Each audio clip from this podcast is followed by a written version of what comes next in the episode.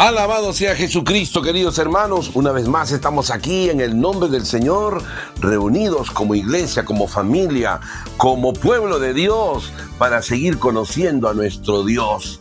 Qué maravilloso, qué gran bendición tenemos todos los días de conocerle más al Señor. Dice la palabra de Dios en el Evangelio de Juan capítulo 17, cuando Jesús está orando al Padre, eso se llama la oración sacerdotal de Jesús, dice, Padre, que te conozcan, porque la vida eterna consiste en conocerte a ti.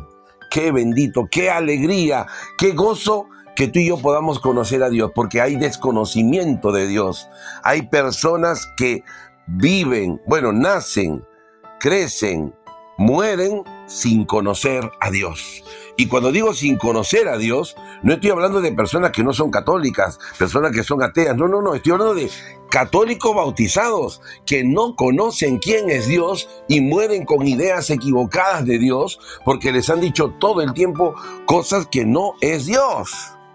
Ellos creen que están sirviendo a Dios y no le están sirviendo a Dios, están sirviendo a una imagen falsa de Dios cuando el Dios, el verdadero Dios, es aquel que dice Jesús es mi Padre y yo les doy a conocer a mi Padre y todo el que me conoce a mí, el que me ve a mí, dice Jesús, ve al Padre.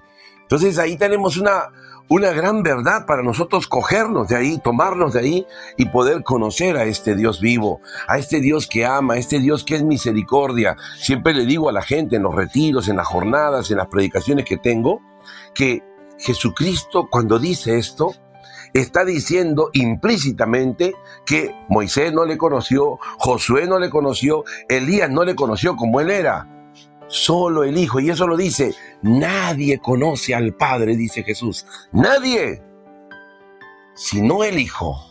Y aquel a quien el Hijo se lo quiera revelar. Y ese Hijo nos revela al Padre, querido hermano y hermana, en la fe, en la parábola del Hijo Pródigo. Tremenda parábola, porque en el Antiguo Testamento nos hablan los escritores bíblicos de un Dios castigador, de un Dios que manda pruebas, de un Dios que pone a prueba a sus hijos, de un Dios que manda matar a, los Baales, de un Dios que, que no es ternura, no es misericordia.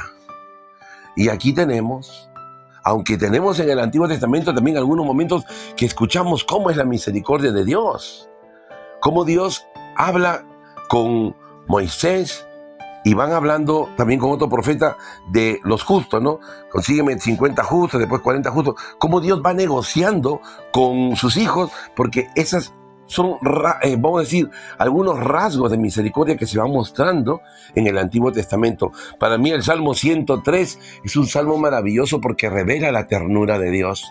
Me encanta ese salmo, dice, bendice alma mía al Señor y todo mi ser a su santo nombre, bendice alma mía al Señor y no olvides ninguno de sus beneficios. Él perdona todos tus pecados, todos. Y te cura de todas tus enfermedades, te corona de amor y ternura. Dice, como un padre siente ternura por sus hijos, así es la ternura de Dios con sus fieles. ¡Wow, hermano! Pero hay gente que está pensando, bueno, Dios es muy bueno, pero también es bien justo y te ajusta. No es solamente asa, asa, sino que te da, te castiga, te manda pruebas. Y ahí empezamos a tener una imagen falsa de Dios. Hoy, querido hermano, le agradezco al Señor que tengamos este programa, porque tú y yo estamos conociendo día a día a este Dios que es misericordia y que se define, y que el apóstol que más lo amaba, dice en el Evangelio de Juan y en la primera carta, dice, Dios es amor. No dice más cosas, si dijera, Dios es amor, pero también es justo, también, no, Dios es amor. Y hasta hay una canción muy hermosa que dice, Dios es amor, la Biblia lo dice, Dios es amor, San Pablo lo repite, Dios es amor, búscalo y verás, en el capítulo 4, versículo 8, primera de Juan, en el capítulo 4, versículo 8, primera de Juan, ahí lo puede buscar, capítulo 4, versículo 8 de la primera carta de San Juan. Querido hermano, te doy la bienvenida a ti. Doy la bienvenida a los nuevos oyentes de esta emisora de la fe, a los que han decidido conocer de verdad al Señor. Porque muchos no lo conocen, por eso dice el profeta Oseas, el pueblo de Dios es destruido, el pueblo de Dios es abatido el pueblo de Dios es exterminado por la falta de conocimiento. No de conocimientos científicos, conocimiento de Dios. No sabemos que Dios provee, no sabemos que Dios siempre escucha y que siempre responde. Hay gente que nos ha enseñado, sí, Dios te escucha, pero puede ser que no te responde. Eso lo ha enseñado mucha gente, equivocadamente. Lee Jeremías 33.3 para que te des cuenta de lo que te han enseñado mal, porque la palabra de Dios dice en Jeremías 33.3, que algunos le llaman el teléfono de Dios, llámame y te responderé y te mostraré cosas grandes que tú desconoces. Por ahí quizá hemos escuchado, sí, tú le puedes pedir a Dios, Dios te escucha, pero puede ser que no te quiere dar, porque no es su voluntad. Pero dice la palabra de Dios en uno de los salmos maravillosamente, si el afligido invoca al Señor, él lo escucha, pero no solamente dice lo escucha y lo deja con, sus, con su abatimiento, con su aflicción, no. Él lo escucha y lo libra de todas sus aflicciones. Lo libra de todos sus males. Entonces, hermano, por eso te felicito a ti que has querido y has decidido escuchar esta emisora, porque aquí vas a conocerle más al Señor a través de Jesucristo, a través de su palabra. Hoy día tenemos un tema maravilloso, como ya hemos escuchado, porque vamos a aprender la perseverancia que tenemos que tener en creer, la perseverancia y constancia que tenemos que tener en servir al Señor. Es, es, una, es una perseverancia que se convierte en permanencia. Por eso la palabra de Dios va, va a decir muy claramente el que permanece unido a mí y, mis, y unido a mis palabras, o mis palabras permanecen unidas a Él, ese, escucha lo que dice el, el Evangelio. No dice pida lo que, lo que le conviene, pida lo que quiera, lo que quiera y se le dará, dice la palabra de Dios. Juan capítulo 15, versículo 7, lo puedes leer ahí. Es Dios hablando y mostrándonos la misericordia de su Padre. Y les decía hace un momento, en la parábola del Hijo Pródigo vemos al Padre si ese padre fuera el padre que escuchamos en el Antiguo Testamento, ese hijo le ha pedido la herencia y la ha malgastado. No, es que invirtió, malgastó la herencia y no la malgastó comprándose un vehículo, caballos, burros que había en ese tiempo, no, lo malgastó en prostitutas, o sea, teniendo relaciones sexuales con mujeres, lo gastó en eso y lo gastó en alcohol, la borrachera, que son dos vicios que los seres humanos tienen desde toda la historia. En eso malgastó el dinero. Si el Padre que nos está contando Jesús fuera como dice en el Antiguo Testamento, ay, ay, ay, prepárate muchachito, no me sé tu nombre, pero ese padre te va a reventar las piernas con una manguera, ese padre te va a sacar todo el, todo el pellejo de tu cuerpo por la maldad que has hecho, por malgastar sus dones, su riqueza, su trabajo de años, pero llega el hijo y empezamos a ver cosas diferentes de este padre. Primero, el padre corre al encuentro del hijo. Yo diría, más bien el hijo tiene que venir corriendo, porque si no corre le saco el ancho, le grito, le pego. Porque si tuviera esa imagen de un Dios castigador, le devuelve la dignidad, le pone anillo, le manda a traer el mejor vestido porque venía con su ropa sucia, le dice, el hijo tiene la visión equivocada del padre. Dice, padre, ya no merezco llamarme tu hijo, trátame como uno de tus servidores. El otro quiere que lo trate mal, Dios. Y el padre le dice, hijo, tú eres mi hijo. Y le hace una fiesta. No dice, maten el peor ternero, como ya se gastó la plata, maten el más raquítico, el que está parece un puro charqui. No, maten el mejor cerdero, cordero. Y le hacen la fiesta. Y después hay una imagen que muchas veces no la contamos, pero es la imagen de este hijo mayor. Este hijo mayor que está afuera y se entera por uno de los servidores, mira, tu hermano ha regresado. ¿Y, ¿y qué ha hecho mi padre? Le ha hecho fiesta. ¿Cómo? ¿Fiesta al desgraciado? ¿Al que alma ha gastado? No, no, no. Y no quería entrar en la fiesta. Y hermanos, esta imagen del hijo, del hijo mayor, somos muchos de nosotros que vamos, ya estamos rezando, decimos, no, ¿Cómo el padre le va a dar el servicio a esa persona que es más pecadora? Yo conozco que es una prostituta. Acuérdate que la palabra dice que las prostitutas les precederán en el reino de los cielos. Sabes que hermano, como, no como desconocemos la palabra de Dios, empezamos a hacer tonterías y a juzgar. Hoy te invito a escuchar la palabra de Dios con fe y a recibir de la palabra de Dios la vida abundante del Señor. Y esta vida abundante del Señor, querido hermano, nos viene a través de la oración, la palabra de Dios, de los sacramentos, nos viene a través del amor a la Santísima Virgen. Por eso vamos a iniciar este momento especial y prepararnos para el escucha de la palabra de Dios. En el nombre del Padre y del Hijo y del Espíritu Santo. Amén. Te invito en un momento a cerrar tus ojos y a creer con todo tu corazón en la presencia viva de Dios. Dios está aquí. Dios está con nosotros, amado Padre Celestial, en el nombre poderoso de tu Hijo Jesús.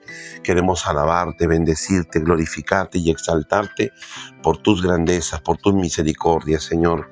Tú eres bueno, tú eres santo, tú eres poderoso, tú eres maravilloso, Señor. No hay nadie como tú, Señor. Bendito y alabado sea tu nombre, Señor. Mi alma te alaba, mi alma te glorifica, mi alma te exalta, mi alma proclama que tú eres el Señor de los señores. Gloria a ti, Señor. Grande, grande eres tú, Señor, y digno de alabanza.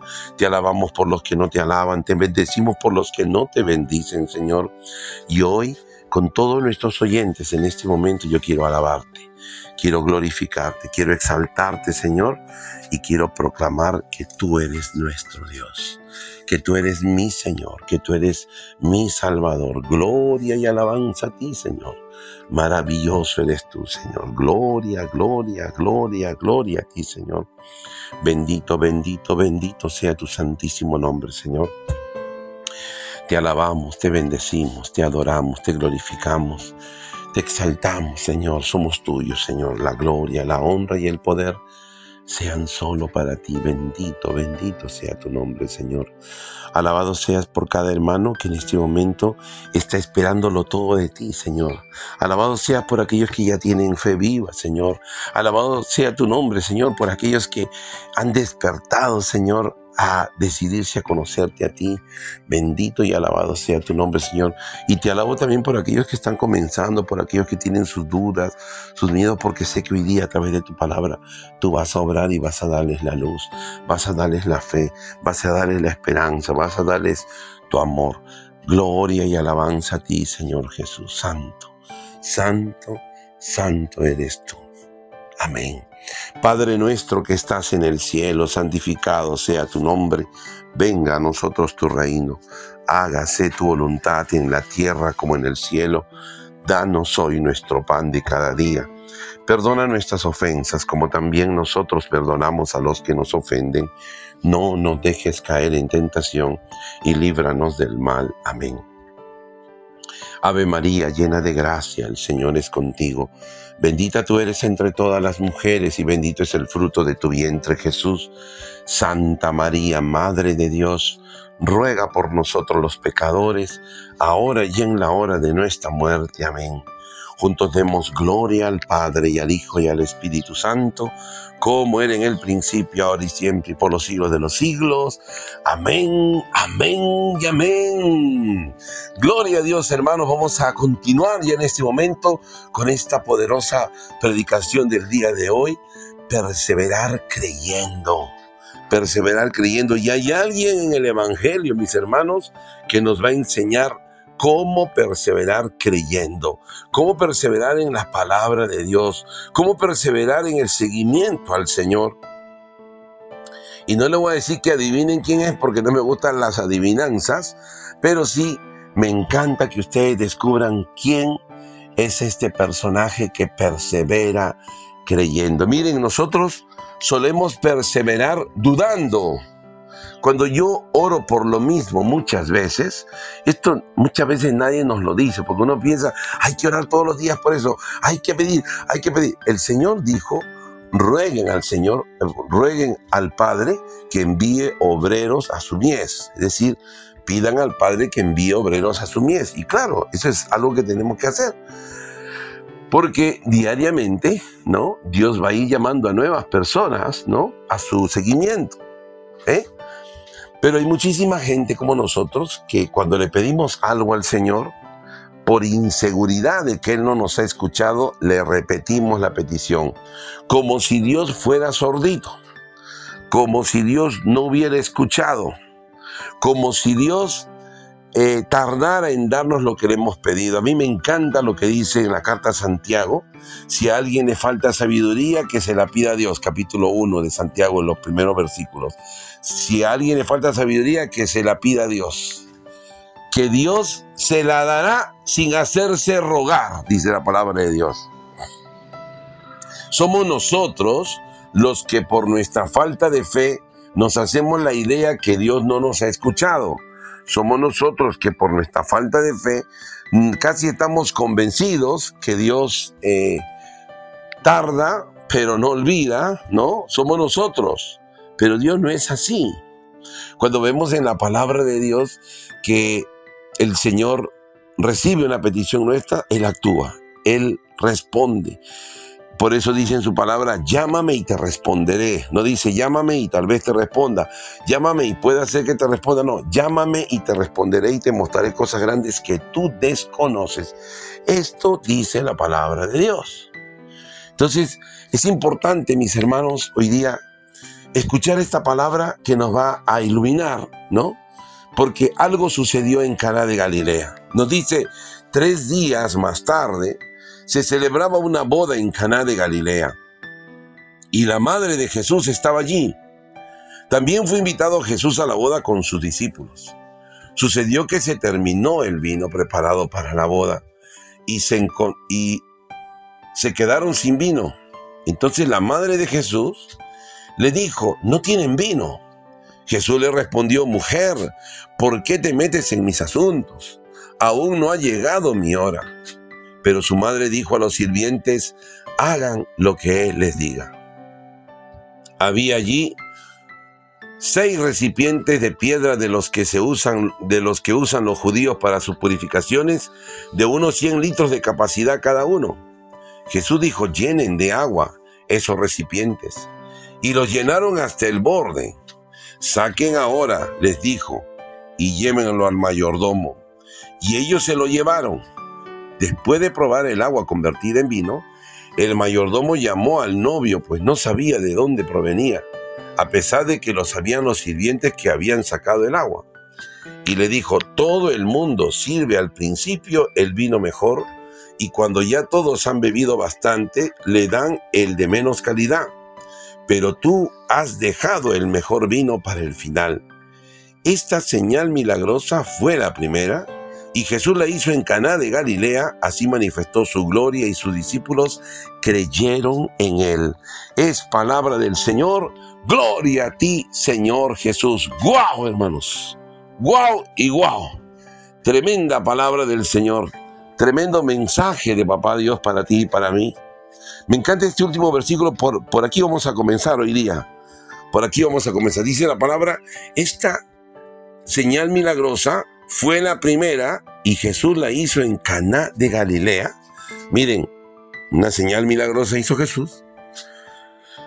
Así manifestó su gloria con esta señal milagrosa, con este milagro, y sus discípulos creyeron en él. ¡Wow! Hermano, esto me recuerda lo que dice la palabra de Dios en Marco 16, al final, el último versículo casi cuando dice, ellos por su parte salieron a predicar la palabra, ¿no? Y el Señor actuaba con ellos y confirmaba la predicación de ellos con milagros, con señales, con signos, con prodigios. Lo que quiero decirte, mi hermano y mi hermana, es que hoy en día se hace necesario, no solo hoy día, todo el tiempo, que las personas experimenten el poder de Dios a través de la fe. Cuando uno ve un milagro, imagínate, vas a una misa y vas con tu papá en silla de ruedas y vas con una persona que tiene cáncer, y en la Santa Misa la gente se sana, pues la gente va a regresar a la iglesia porque sabe que ahí está el Señor que sana, el Señor de los milagros, a quien nosotros aquí en el Perú le tenemos una devoción grande, pero una devoción rara, ¿no? Porque la gente piensa que solamente el que toca el anda se sana y hay gente que toca y no se sana. No es que Dios no quiera sanar. Dios, no es que Dios se haya olvidado de sanar o se ha cansado de sanar. Somos nosotros que nos hemos cansado de creer. y de creer como Dios quiere. Les decía a mis hermanos en un retiro hace poco, hay una forma de creer y se llama el MDD en inglés o en español el MDD, a la manera de Dios. Tenemos que creer como Dios quiere que creamos, no como nosotros pensamos, sino a la manera de Dios. Por eso, mi querido hermano y hermana en la fe, hoy quiero invitarte a creerle más al Señor. Porque este creer es producido por el milagro. Yo veo el milagro de Dios y wow, no tengo dudas. Y se vuelve un manantial de milagros. Porque hay gente que dice, sí, aquí cada 20 años hay un milagro. Hermano, eso eso es raro. Siempre tiene que existir milagros porque Dios está ahí, porque Dios está presente. Entonces, hoy día la palabra de Dios nos habla de este acontecimiento en Caná de Galilea. Tenemos una figura importantísima que es la Santísima Virgen, que yo quiero que escuches, o antes que escuches, que mires la actitud de María. María no estaba en la fiesta de Zapa, María estaba de viendo la manera como servir. Estaba en un modo servicio, modo expectante. Y este es importante para el creyente. Yo les decía a los hermanos en el retiro de la importancia de estar siempre como María, viendo cómo servir. Otras veces vamos a un matrimonio, vamos a un velorio, que van a cocinar? ¿No? Siempre estamos en el nivel de recibir, y tenemos que también dar, porque hay más alegría en dar que en recibir, dice la palabra de Dios. Nosotros estamos viendo, eh, oye, esa señora cuando se le murió anteriormente su familiar hizo caldo de gallina. Vamos ahí, estamos esperando que muera alguien más para ir otro caldito de gallina gratis. O hace carapulcra, o hace tal comida. Esa otra señora no, ellos dan solamente cafecito con un poco de galleta. Ahí no voy, no voy a esos velorios. Así nos hemos vuelto, mis hermanos. Aparte de criticar, somos duros de dar. Pero hoy día la palabra de Dios nos habla de la Santísima Virgen que estaba en ese modo, modo atento a ver qué necesitan estos novios. Y ella fue la que se percató que se acabó el vino en la fiesta. Ella, nuestra madre, la Santísima Virgen, se da cuenta que no hay vino, se acabó el vino. María Santísima su primera reacción o su primer pensamiento que pasó por su mente no fue, ay, ¿qué vamos a hacer? Hay que hacer una junta de dinero para comprar vino. ¿Qué vamos a hacer? Hagamos una actividad para comprar vino al toque. Vamos a ver qué hacemos. No, no, no. Hay que fiarnos vino. No. La Santísima Virgen nos enseña a perseverar creyendo. Si yo estoy con el Señor, y te digo también a ti, hermano, hermana que me escuchas, si tú tienes al Señor como tu Dios, a Él solo le servirás, a Él tienes que buscar, a Él tienes que recurrir ante una necesidad. Nosotros hacemos al revés, vamos a todo sitio y al final, como ya no resultó nada, decimos, vamos a probar con el Señor a ver si hace algo por nosotros nosotros cometemos un grave error porque se nos olvida que Dios es Dios y que Él es el único que es todopoderoso. Y lo decimos en el credo, es la primera verdad que proclamamos en el credo. Yo diría, la única, el único atributo de Dios del cual se habla en el credo es del poder de Dios. Dos veces decimos, Dios Padre Todopoderoso. Quiere decir que Dios todo lo puede. Quiere decir que Dios no solamente lo puede, sino que Él lo hace porque Él es Dios. Entonces, mi querido hermano, yo hoy día quiero que te fijes en algo en María. Hay una necesidad, hay un problema, de frente se va Jesús. No titubea, se va directo a Jesús. Quiere ir con Jesús. Pero no solamente esto, María va donde Jesús y presenta una necesidad. Hijo, no tienen vino. Ya hizo su petición. Ya sabe que Jesús le escuchó. María sabía que todo lo que uno pide en la oración, creyendo que ella lo ha recibido, como dice en Marcos 11:24, lo obtendrá. María sabía que ya el milagro se iba a dar. ¿Sabes cuál es el problema con nosotros? Nosotros no creemos que el milagro se va a dar. Nosotros hemos puesto una probabilidad de que se dé o que no se dé. 50% 50%. Nosotros tenemos esa mentalidad equivocada. Justamente, como explicaba en el retiro, por el mal entendimiento de la voluntad de Dios. Creemos que la voluntad de Dios es que Dios no nos dé. Creemos que la voluntad de Dios es contraria a lo que le pedimos. Creemos muchas veces que la voluntad de Dios está en negativo, ¿no? Si yo te pido sanación, no, puede ser que Dios quiera no sanarme. Y concebimos esa idea en nuestra mente. Y mucha gente, mis queridos hermanos, no poca gente, mucha gente vive con esa idea. Y por eso, eh, cuando uno pide algo a Dios, la palabra dice, pidan y se les dará. No da otro criterio. Si la palabra dijera, antes de pedir, hagan un discernimiento si es la voluntad de Dios. Hagan un discernimiento. No dice eso la palabra de Dios. Pidan y se les dará, busquen y hallarán, llamen a la puerta y se les abrirá. Y todavía el Señor lo pone así como yo muchas veces explico, como para bruto. Dice la palabra, porque todo el que pide recibe, todo el que busca encuentra, y todo el que llama a la puerta se le abre la puerta.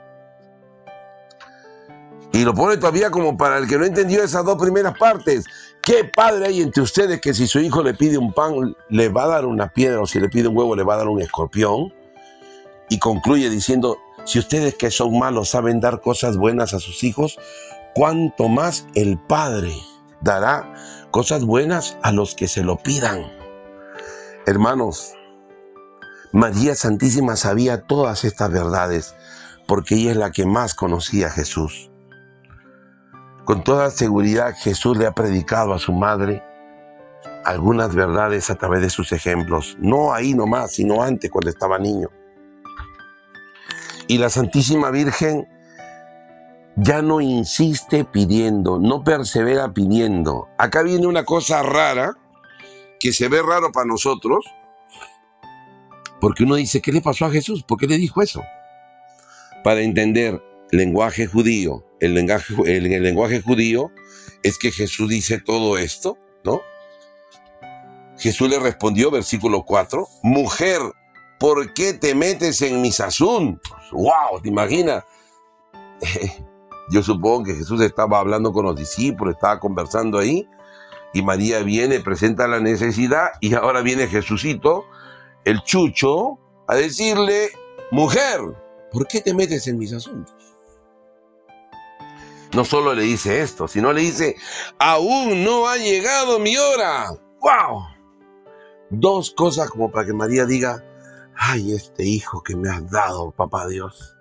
No lo entiendo, ¿por qué me trata así? Y podía hasta la Virgen María hasta resentirse y decir una y otra cosa. Pero es interesante lo que va a decir ahora la Santísima Virgen. Y yo quiero que la escuchemos, porque ella es el personaje del que les he dicho. Ella es el personaje importante ahora, porque ella nos va a enseñar a no perseverar pidiendo, porque si no la Santísima Virgen seguiría diciendo, pero por favor, hijito Jesús, yo te entiendo todo lo que me dice, pero mira, no hay vino. Por favor, danos vino. Te pido vino una vez, dos veces. No, no, no, María ya no persevera pidiendo. Yo quiero que te des cuenta de eso, mi hermano y mi hermana. María, como ya sabe que le escuchó su hijo y como ya cree que su hijo responde a esa necesidad, ya no habla con él, ahora habla con los sirvientes. Y le dice a los sirvientes con autoridad de madre, con autoridad de creyente. ¿Sabes qué, hermano? La autoridad que tú tienes, quizá tú no tienes una, autoridad presidencial, no tienes una autoridad de gobierno, pero tú tienes autoridad de creyente y en la autoridad de creyente la Santísima Virgen le dice a esos sirvientes esto que hoy día la iglesia considera su testamento de María. Hagan todo lo que les diga. O sea, ya no pide. Ahora vamos a decisiones, vamos a decisiones. Ya, ya hablamos mucho, ahora decisiones, acciones. Y los sirvientes empezaron a obedecer a Jesús. Hermano, hermana en la fe, Mariano, muy Mariano, no es el que reza muchos rosarios, por si acaso hay que rezar el rosario. Mariano, Mariana, es la persona que hace todo lo que le dice Jesús. No el Evangelio según me han dicho, lo que dice Jesús. Cuando Jesús dice, todo lo que pidan al Padre en mi nombre se les concederá, yo tengo que hacer eso, pedir al Padre en el nombre de Jesús y recibir las bendiciones.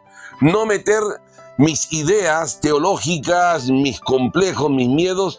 Sí, tú pídele a Dios, pero si Dios no te lo quiere dar, no te lo va a dar. Ya estoy metiendo algo que no ha dicho Jesús. Entonces es importante en nuestra vida de creyente, porque somos creyentes, seguimos a Jesucristo, que nosotros tengamos claro, muy claro, lo que dice la Santísima Virgen, hacer lo que Él nos diga. Si Jesús ha dicho que perdonar 70 veces 7, perdono 70 veces 7.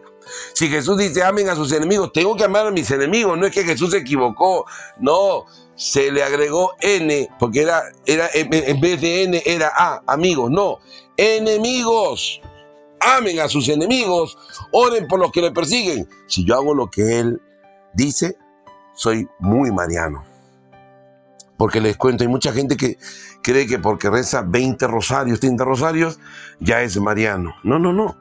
Mariano, Mariana es aquel que hace lo que Jesús le dice. Entonces esto es más que importante cuando leemos la palabra de Dios. Es importantísimo que tú perseveres creyendo en aquello que que le has pedido al Señor, porque mucha gente se le cae la, perseverancia.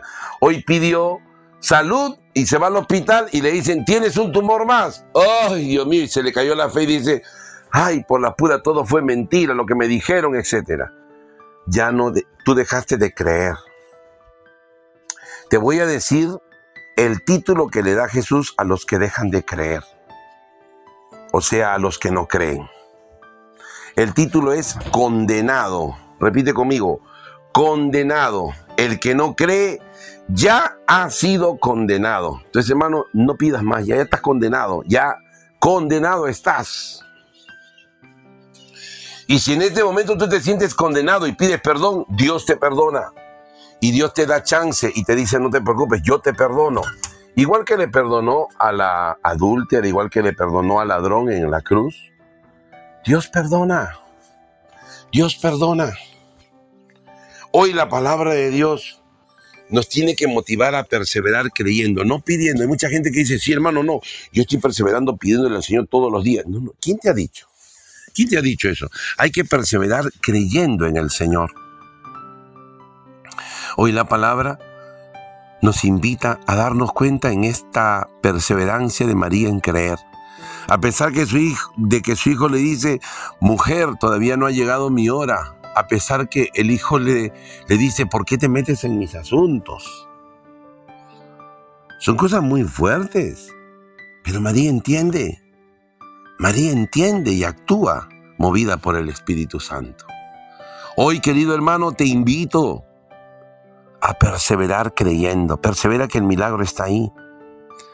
Perseverar creyendo es lo que dice Jesús en Marcos 11:24, creyendo que ya lo ha recibido. Yo estoy creyendo que he recibido muchas cosas y ya las tengo en el nombre de Jesús, aunque no las veo. Porque persevero creyendo, estoy en el modo fe, estoy en el modo guerrero. Pero hay gente que no, como yo no lo veo, ah, esto es una mentira. Ah, me engañaron otra vez.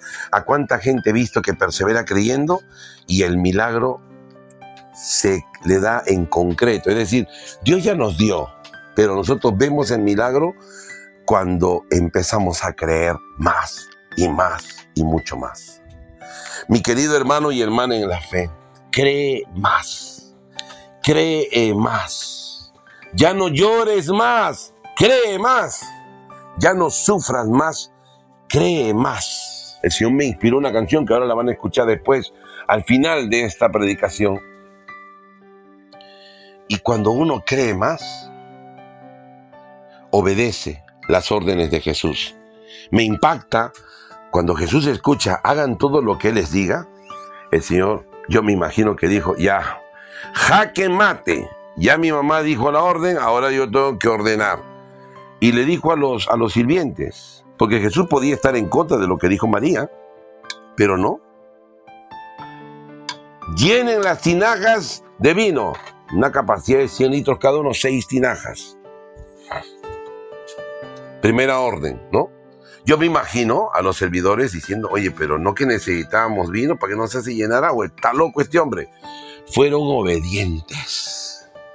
El hombre de fe, el hombre que está creyendo, tiene que ser obediente a Dios. Sin pestañear, sin preguntar por qué. No, pero yo a mí me parece que mejor no. A veces nuestra opinión terrícola no sirve para nada, hermano. Tenemos que creer en el Señor y en la orden que Él nos está dando, porque Él nos da órdenes. Hoy día dice la palabra que le dijo, llenen de agua esos recipientes. Ahí está la primera orden. Segundo dice, y los llenaron hasta el borde, ni siquiera la mitad, porque digan, si es agua mejor. No, no, hasta el borde.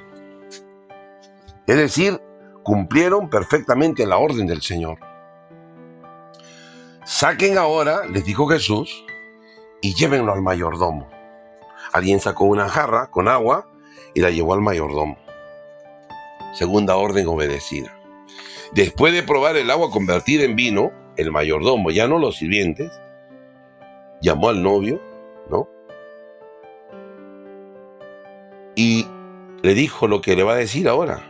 A pesar de lo que los sirvientes sabían que habían sacado no vino, sino agua. Y esto me encanta que dice, tú has dejado el mejor vino para el final. Hermano, hermana, el Señor no solamente da cosas buenas, sino da cosas maravillosas. Y tú y yo, escúchame, tú y yo tenemos derecho a recibir estas cosas buenas que Dios nos da. Derecho porque creemos. Yo le digo a muchísima gente cuando me escucha la predicación, digo, oye, entonces yo, yo voy a pedir, pero piensa que es un concurso, ¿no? Ya, entonces yo voy a pedir, pues si, si el hermano me... Primero que yo no te he dicho nada, eso dice el Señor. Pero hay que pedir con fe. Mucha gente en ese camino, en ese tiempito, entre que pide y entre que ve el milagro, ay Dios mío, pasa de todo. Ha dudado, puede ser hay gente que hasta se ha cambiado de, de religión, se ha resentido con Dios y después dice, yo pedí como me dijeron y no pasó nada. No, sí pasaron muchas cosas antes de que suceda eso porque tú has dudado, tú has tenido miedo, tú no has hecho bien las cosas. Queridos hermanos, el Señor lo que promete cumple, dice su palabra.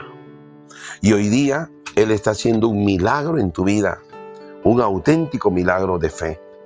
Yo quiero invitarte el día de hoy, querido hermano, a, a tomar en serio esto. Yo tengo que perseverar creyendo en el Señor. Tienes hijos, tienes familiares, tengo una situación que está irreversible, difícil. No, yo voy a perseverar creyendo. Voy a perseverar creyendo en el poder de Dios. Y van a ver cómo los milagros vienen. Mucha gente que conozco, pues mis hermanos, ya le pidió al Señor hace tres años y no pasa nada. Entonces yo digo, en tres años, ¿qué pasó? A ver, cuéntame. ¿Dudaste? Sinceramente, dudaste, sí, ya entonces. Has esperado mucho tiempo para decirme esto, pero la palabra de Dios dice, el que pide con dudas, no espera recibir nada del Señor. Escucha, nada del Señor. No, no dice espera recibir un poquito, no, nada del Señor. La duda apaga el milagro, anula el milagro. ¿Tú quieres no ver un milagro? Duda. Y listo, ya está, completo. Hay que creer a la manera de Dios. Repito esto, a la manera de Dios, porque para muchos creer es, hermano, yo creo en Dios porque yo soy católico, me bauticé. No, yo no estoy diciendo que, que coleccione estos cinco sacramentos que son necesarios, son indispensables para el creyente, claro que sí. Hay que estar bautizado, hay que hacer primera comunión, hay que estar confesado, y todo eso es básico, como decir, lo básico. Pero eso no significa que tú estés creyendo como Dios quiere que creas. Mira la Santísima Virgen. Acá no habló de ningún sacramento a la Virgen María. Perseveró creyendo, a pesar de lo que dijo Jesús, ella seguía creyendo. Y porque cree, le dice a los sirvientes, hagan todo lo que le diga. Porque si la Virgen María se pone a creer lo que dice Jesús, no ha llegado mi hora, eh, y esto otro, no te metas en mis asuntos, la Santísima Virgen podía decir, bueno, tiene razón mi mamá. Yo aquí estoy sobrando, no ha llegado su hora, me voy. Podría hacer eso la Santísima Virgen. Y no estaría mal, humanamente. Pero sí estaría mal desde la fe, porque ella estaría dudando y dejando de creer. No, ella seguía creyendo, perseveraba creyendo. Y cuando te diga el doctor que estás peor, sigo creyendo. Sigo creyendo. Sigo creyendo. Esto me pasó con la mamá de un sacerdote, que ahora es sacerdote, en, ese tiempo era seminarista. Impresionante este testimonio que voy a contar y quiero que lo escuches con tu corazón porque hay que perseverar creyendo. Y algo que te va a ayudar a ti a perseverar creyendo es la oración de alabanza, porque a nosotros nos han enseñado mal. Sigue pidiendo y hay gente que sigue pidiendo. Si tú sigues pidiendo es porque no has recibido, es porque no estás creyendo que has recibido. Si crees que ya has recibido, alaba, bendice, dale gracias al Señor, como dice el Salmo. Dad gracias al Señor porque Él es bueno, porque es eterna su misericordia. Dale gracias al Señor. La gente sigue pidiendo así. Es, yo lo pongo bien sencillo para que lo entiendas. Es como que llamas y pides una pizza por delivery. Ya pediste, tiene que venir la pizza. Pero hay gente que vuelve a llamar, mi pizza, mi pizza. Y al final le vienen como cinco pizzas que no pidió y tiene que pagarlas todas. No, mi hermano, no dudes. Pide creyendo, persevera creyendo y vas a ver el milagro del Señor. Y quiero aprovechar ahora para contarte el testimonio de mi hermana Pirula. Algunos que lo han escuchado alguna vez, le pido que lo vuelvan a escuchar con los detalles, porque tenía un amigo seminarista en ese tiempo, ahora él es sacerdote, se llama el Padre Fren, que me dijo, hermano Gustavo, quisiera que vinieras a rezar por, por mi tía que está enferma en el hospital. Le dije, ya vamos, encantado. Fui al hospital con él y me presentó a su tía. ¿Quién era su tía? Pues la señora Pirula. La señora Pirula estaba allí, contenta. Y les cuento algo bonito. Cuando yo llegué, yo no sabía nada del caso de la señora Pirula, no sabía nada de su diagnóstico y a mí me conviene no saber eso. Porque hay mucha gente que te dice, no, hermano, ella tiene tal enfermedad y está grave. Y uno mismo como que se psicosea y piensa que ya esto está gravísimo, ¿no? Entonces, yo me acuerdo que me dijo, mi hermano tiene esta enfermita. Entonces yo la tomé como una enfermita que está malita de salud, que tenía un problema y por el cual teníamos que orar. Entonces lo único que, que yo he hecho como comisionero es orar por esta persona. Entonces yo me acuerdo perfectamente que fuimos al hospital, empezamos a orar. Yo la saludé a la hermana Pirula. Hola Pirulita, ¿cómo estás? Y ella estaba conectada con unas, unas cositas ahí. Yo no sabía lo que tenía. Entonces me entero recién ahí que tenía una sonda en su nariz, una sonda en su, en su boca y otra en su, en su vena, en la vena de su, de su cuerpo. Y ahí estaba Pirula. Y yo digo, bueno, vamos a orar. Y aproveché y dije, hermana, ¿cómo estás? Y como no me contestó, solamente dijo, ah, ah", que no podía hablar. Yo le dije, Pirula, pues ya te escuché, estás bendecida por el Señor, gloria a Dios. Y yo me empecé a, a darle alegría al asunto, a ponerle fe al asunto. Y en eso, esto, Pirula no responde. Entonces yo le conté tres testimonios, pero terminé diciéndole, mira, vamos a invocar el nombre de Jesús sobre tu cuerpo y va a suceder un milagro. Y le dije, vamos a orar ahora, con fe, con fe viva. Entonces, ella se supone que no me escuchaba todo lo que le decía, o me escuchaba pero no me entendía, no me podía responder nada, pero yo simplemente creía. Terminé la oración y le puse como un ejemplo, y a muchos que me ven que predico, predico con una toallita que me voy secando mi cuerpo. Y dije, mira, Pirulita, en el nombre de Jesús, voy a contar estos testimonios. Y le conté dos testimonios del poder de Dios. Y con mi toallita le dije, mira, la fe es aferrarse. Y yo me cogía de la toalla con una mano y con la otra me, me agarraba fuerte para explicarle, la fe es como agarrarse, aferrarse a lo que se espera. Es la certeza de cosas que no se pueden ver. Y ella me, me estaba entendiendo el mensaje. Y después de esto hice la oración y dije en el nombre de Jesús, quedas sana, quedas libre, vas a dar testimonio del poder de Dios. Yo le estaba hablando sin saber lo que tenía. Pasó este momento y yo le dije, mira, tres cosas pueden pasar. Primero, que los médicos vengan y te digan que estás mejor. Segundo, que los médicos vengan y, te digan que, que estás mejorando. Y tercero, que los médicos digan que estás peor. O otro, que ya estás sana. Este, que estás sana, que estás mejorando o que estás peor. Eran las tres posibilidades. Y le dije, en los tres, alaba a Dios. No dejes de alabar porque este es perseverar creyendo. Alabado sea tu nombre, Señor. Me ha dicho esto, pero sigo alabándote porque yo creo en lo que tú has hecho. Y me fui del hospital. Chao, chao. No supe nada. Era un día jueves, me acuerdo. Viernes, sábado, domingo. El día domingo en la noche yo había ido a un retiro, una jornada creo, y estaba muy cansado. Y me acuerdo que me llegó un mensaje de texto del seminarista, que ahora es sacerdote, el padre Fren, y me decía, hermano Gustavo, mi tía está agonizando, pide por ella. Entonces cuando yo leo ese mensaje, fácilmente puedo caer en la trampa de pensar, Dios no me ha escuchado, ¿no? No es voluntad de Dios que, que se reciba este milagro.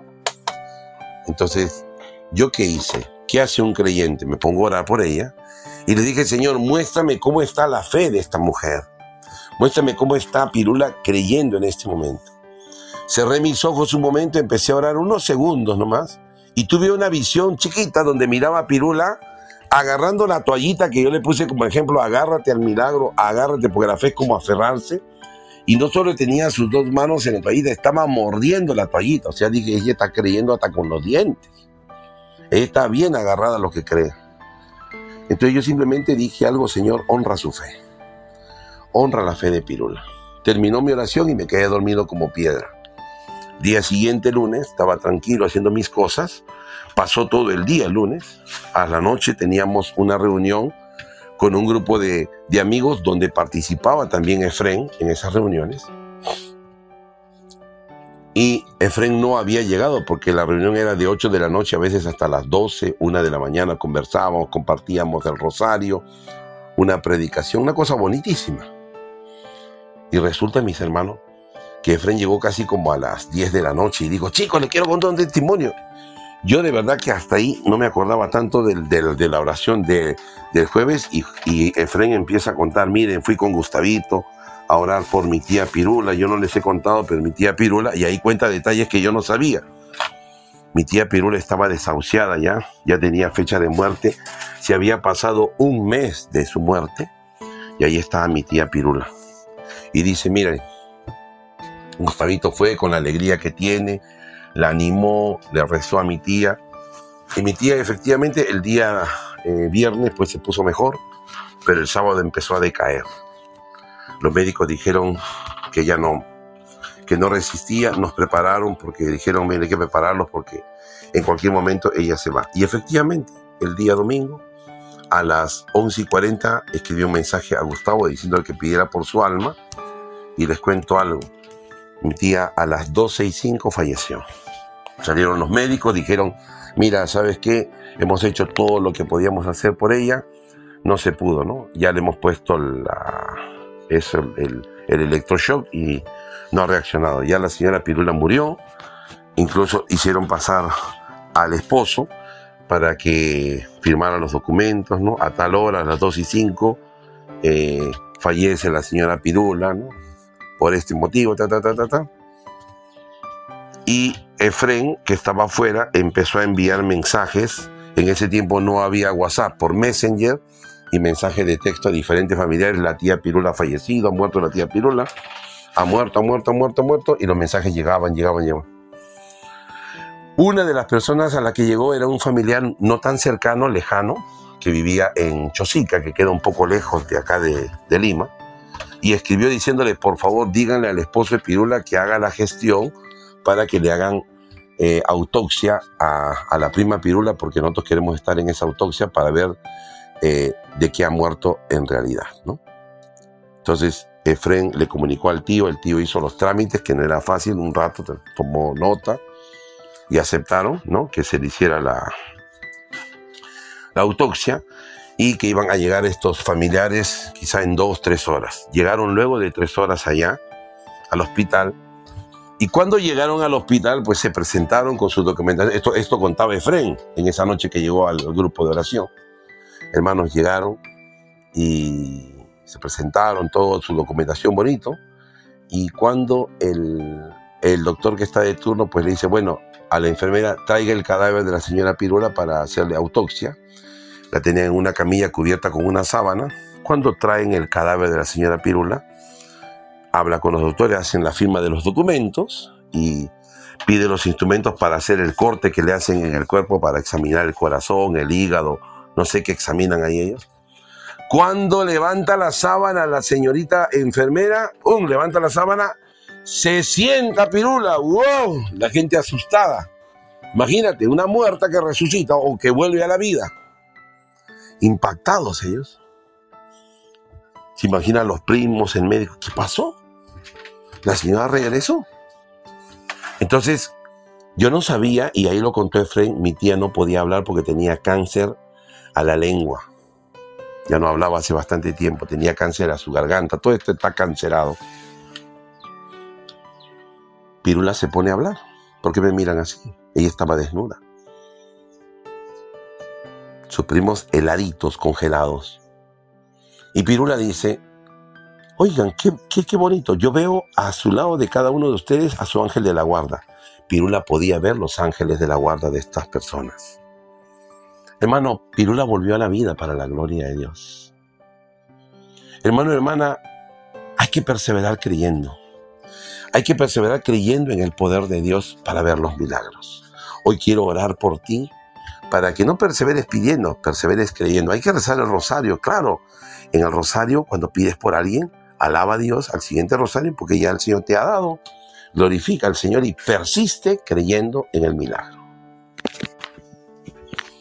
Como te repito, esto no lo vas a escuchar en otro lado, no porque yo haya desarrollado una doctrina, un, mensaje, no, esto dice Jesús. Esto es lo que dice Jesús.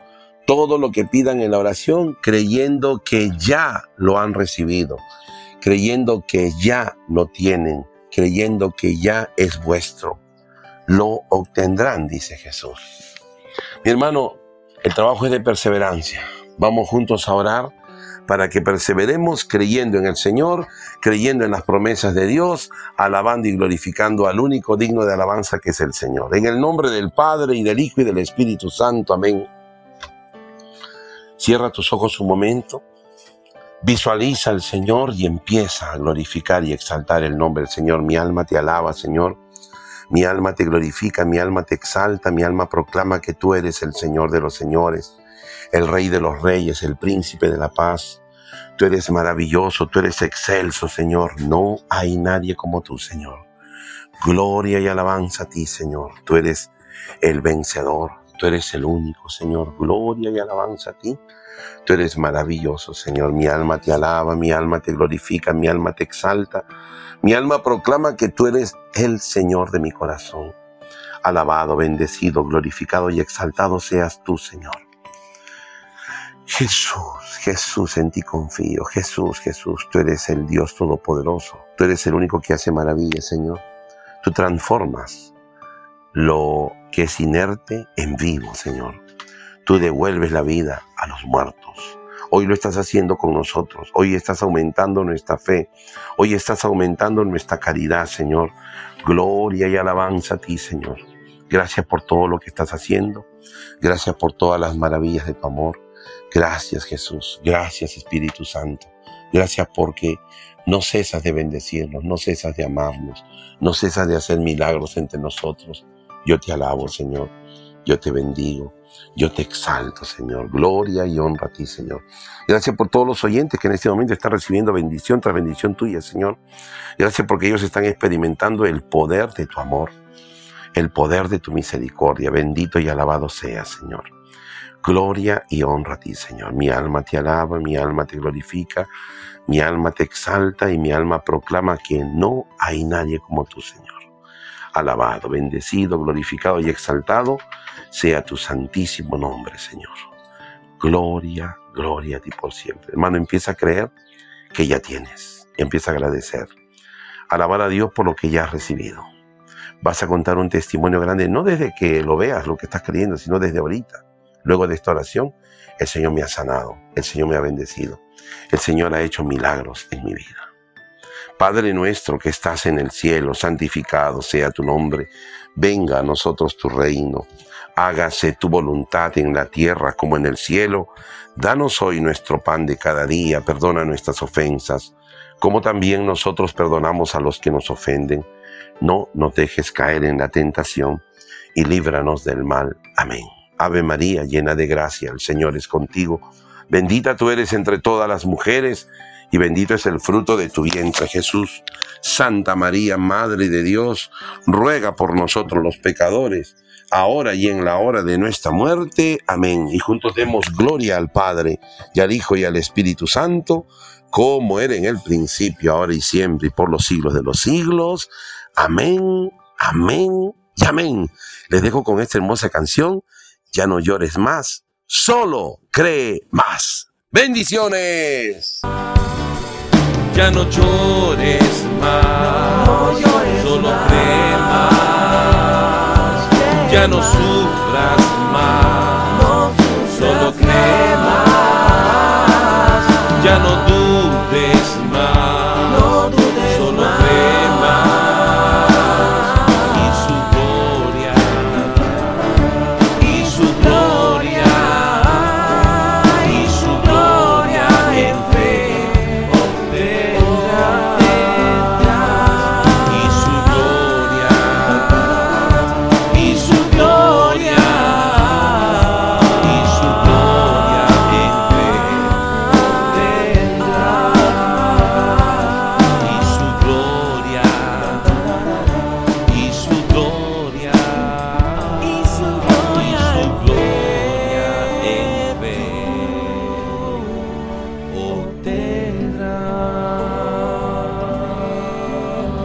quieres comunicarte con el hermano Gustavo Llerena, escríbele a su WhatsApp o mándale un audio al número más 51 902 573 375 más 51 902 573 375. Si estás interesado en vivir en los retiros del hermano Gustavo Llerena virtuales, también puedes escribir a ese número. Bendiciones.